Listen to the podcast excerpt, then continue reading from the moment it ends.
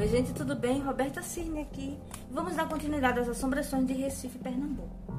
É, eu estou trazendo para vocês, é, ainda do livro Assombrações do Recife Velho, sendo lido à luz de outras obras, com outras influências de outros conhecimentos, para que a gente possa conhecer as histórias, né? Com mais profundidade, não ficar apenas na, nas lendas, aquelas mesmas lendas de sempre, né? Então, eu vou trazer para vocês uma coisa curiosa que é mais um tipo de lobisomem pernambucano. Porque assim, existem dois tipos, duas histórias de lobisomens pernambucanos. Uma é a que eu já contei para vocês, que a moça foi atacada pelo lobisomem, a mãe dela encontrou pedaços da roupa dela nas roupas, entre as roupas que ela lavava de um senhor muito rico que morava em casa forte. E aí ela desconfiou que o filho dele que era o lobisomem que saía atacando as pessoas. E esta outra lenda que também é de lobisomem. Não é um lobisomem tradicional como a gente conhece, que quando se transforma, se transforma com a lua cheia. O lobisomem de Pernambuco ele é mais parecido com um cachorro doente, mais parecido com um, um lobo ou um animal assim meio, meio magro, meio estropiado. E ele se transforma geralmente nas sextas-feiras, tá? Eu vou ler aqui, depois a gente vai contar outras histórias, tá? Também se diz no Recife do lobisomem que chupa sangue. Sangue de moça e sangue de menino sangue de moça bonita e sangue de meninozinho cor-de-rosa. Seria, nesse caso, uma sobrevivência do súcubo ou íncubo da Idade Média. Em Beberibe, contam os antigos que há muitos anos houve um lobisomem assim, velhote de família conhecida e famoso pelo per perfil nobremente aquilino. Família aparentada com a de um presidente da República e com mais de um barão no tempo do Império. Em vez de amarelo, era o velhote branco como um fantasma inglês que nunca tivesse visto o sol do Brasil. Tanto, de, tanto que quando, ainda rapazola, tomava banho de rio nu com os outros, seu exagero de brancura era tal que só de olhá-lo os outros tinham vontade de vomitar. Chamavam-no de barata descascada. Só brancura dava nojo. Entretanto, o homem não era aça nem sequer sarará. Tinha cabelo preto, embora ralo, desses que custam embranquecer. Só com a idade, Barata Descascada teria dado para Lube.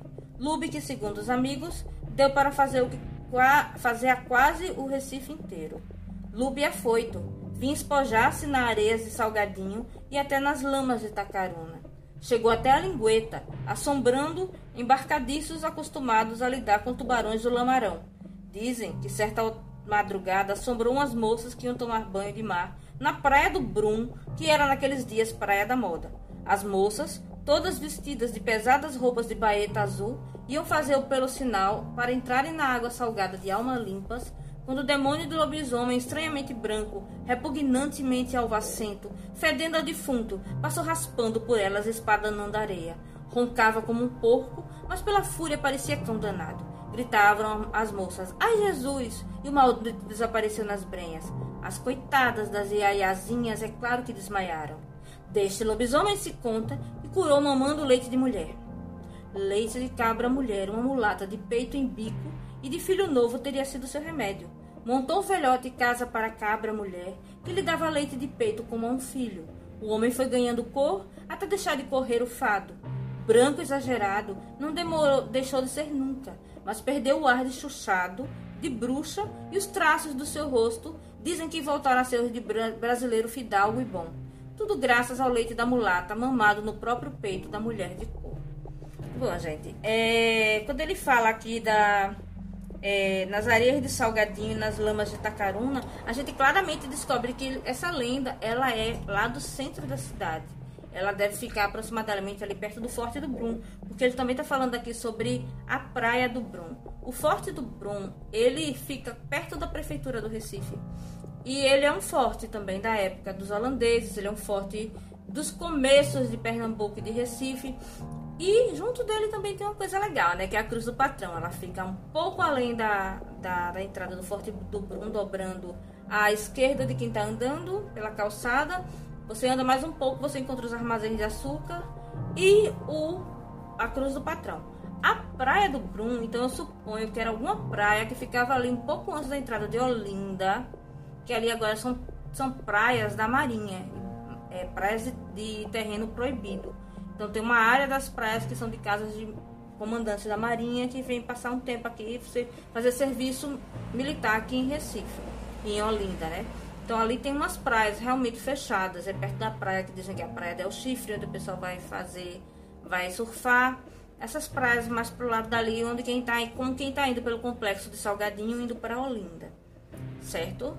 É, e essa lenda é interessante porque esse lobisomem, ninguém sabia se era um lobisomem mesmo, né? Podia ser um cara simplesmente enlouquecido, correndo por aí, ou com alguma doença de pele, provavelmente alguma doença de pele, né? E as pessoas enxergavam nele um, um monstro, ou se ele poderia ter alguma doença mental, talvez. E é interessante ver esse lobisomem, esse tipo de lobisomem, que é considerado lobisomem chupador de sangue, né? Então é uma mistura. A gente já viu um lobisomem já com influência de um vampiro ou de um papa-figo dentro dele. Então é isso, gente. Obrigada por, por terem vindo. Hoje foi legal, foi curtinho, porque a história. Eu já falei sobre lobisomem antes, né? Então hoje a gente vai ficando por aqui. E se vocês quiserem seguir as redes sociais do Sombras do Recife, nós temos a fanpage no Facebook. Esses vídeos eu estou upando pelo YouTube e pelo Instagram, no IGTV. Então, se vocês quiserem acompanhar nossas histórias, vocês clicam nas notificações, tanto do IG TV como do YouTube. E sigam nossas redes sociais e podem vir falar comigo à vontade. Eu vou adorar conversar com vocês, eu vou gostar de falar sobre as, as coisas de Recife, de Pernambuco. Não tenham assim vergonha, podem vir.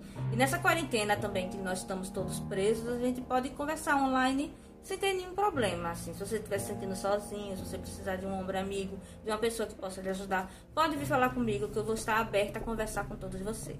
Tá certo? Agora sim. Um beijo e até a próxima.